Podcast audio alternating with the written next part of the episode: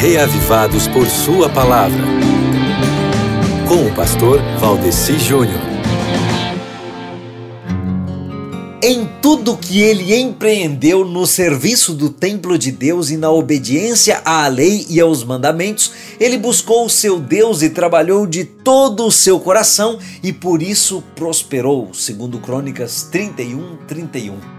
Daria para escrever um livro só com as lições desse verso aqui e eu tenho que comentar o capítulo todo em menos de dois minutos, em menos de três minutos, mas tudo bem, vamos lá.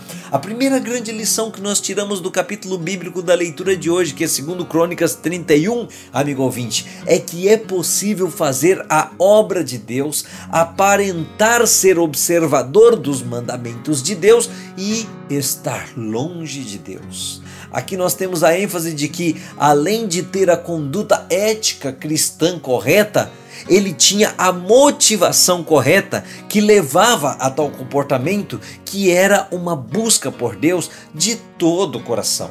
Outra grande lição que nós tiramos aqui é a de que essa balela de prosperidade que se fala em muitas igrejas hoje em dia, ela não é bíblica.